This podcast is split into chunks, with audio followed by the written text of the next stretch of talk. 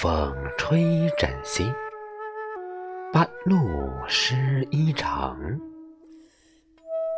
好事相亲夜，漏迟天气凉。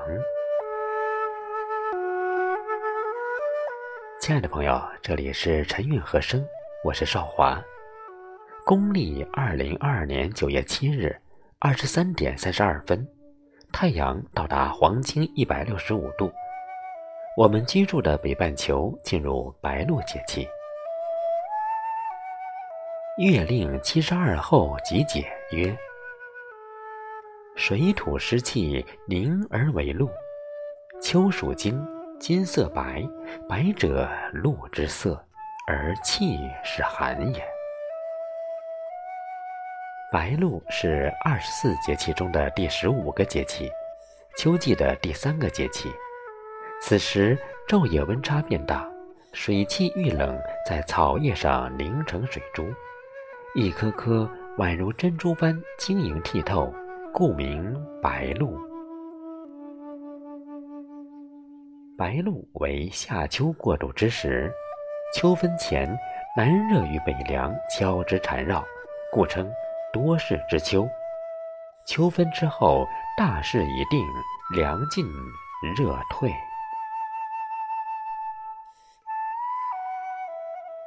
白露暖秋色，月明清漏中。在清凉的微风中，我们迎来了白露节气。在二十四节气名称中，以白露最有诗意。很多人看到这两个字，就想起了《诗经》中那首“蒹葭苍苍，薄露为霜”，所谓“伊人，在水一方”的名篇。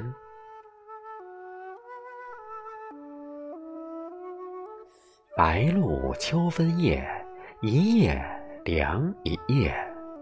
此时，暑天的闷热基本结束，天气转凉。寒声露凝，早晚添了一份秋天的凉意。鸿雁来，玄鸟归，许多鸟儿开始储存食物，以备度过漫漫寒冬。白露至，凉风起，且看露从今夜白。白露时节，天高云淡，气爽风凉。早晚的温差较大，晚上会感到一丝丝的凉意，明显的感觉到凉爽的秋天已经到来。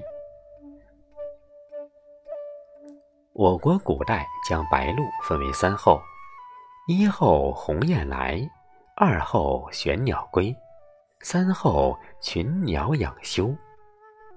说此节气正是鸿雁与燕子等候鸟南飞避寒，百鸟开始储存干果粮食以备过冬。可见白露实际上是天气转凉的象征。鸿雁来，鸿大雁小，自北而来南也。不畏南乡，非其居耳。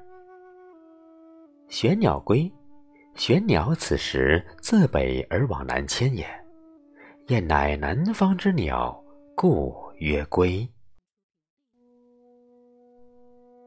群鸟养休，三兽以上为群，群者众也。《礼记》注曰：“休者，所耕之时；养休者，藏之以备冬月之阳也。”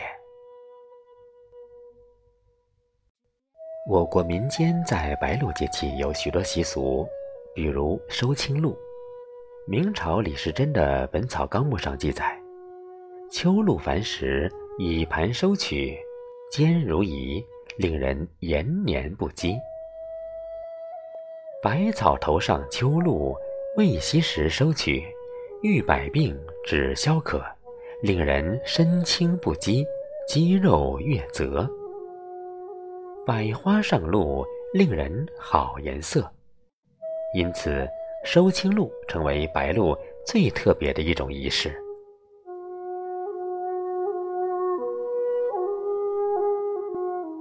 福建福州有个传统习俗，叫白露必吃龙眼。白露时节，龙眼个大、味甜、口感好，此时吃龙眼是再好不过的了。民间的意思是，在白露这一天吃龙眼有大补身体的奇效，因为龙眼本身就是益气补脾、养血安神、润肤美容等多种功效。还可以治疗贫血、失眠、神经衰弱等多种疾病。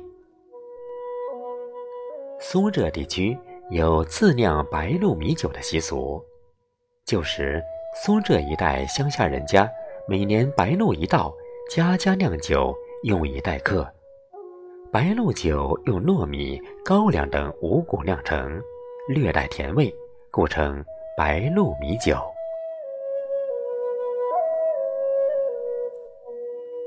我国一些地区还有饮白露茶的习俗。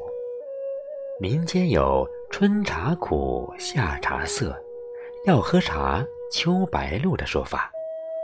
此时的茶树经过夏季的酷热，白露前后正是茶树生长的极好时期。白露茶既不像春茶那样鲜嫩不经泡，也不像夏茶那样干涩味苦。而是有一种独特甘醇清香味，尤受老茶客喜爱。说到节气养生，我们来看一下白露时节有哪些注意事项。长江流域有句民间谚语：“白露身不露”，是告诫人们白露节气一过，穿衣服就不能再暴露身体了，因为白露过后。气候逐渐转凉，特别是一早一晚，更添几分凉意。白露时节要防止鼻腔疾病、哮喘病和支气管病的发生。在饮食调节上要慎重，平时要少吃或不吃鱼虾海鲜、腌菜和辛辣酸咸、甘肥的食物。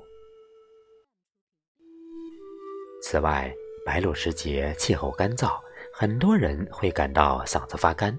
这种现象就是人们常说的秋燥。有效防止秋燥，除了要保持居室通风外，还应该多喝水。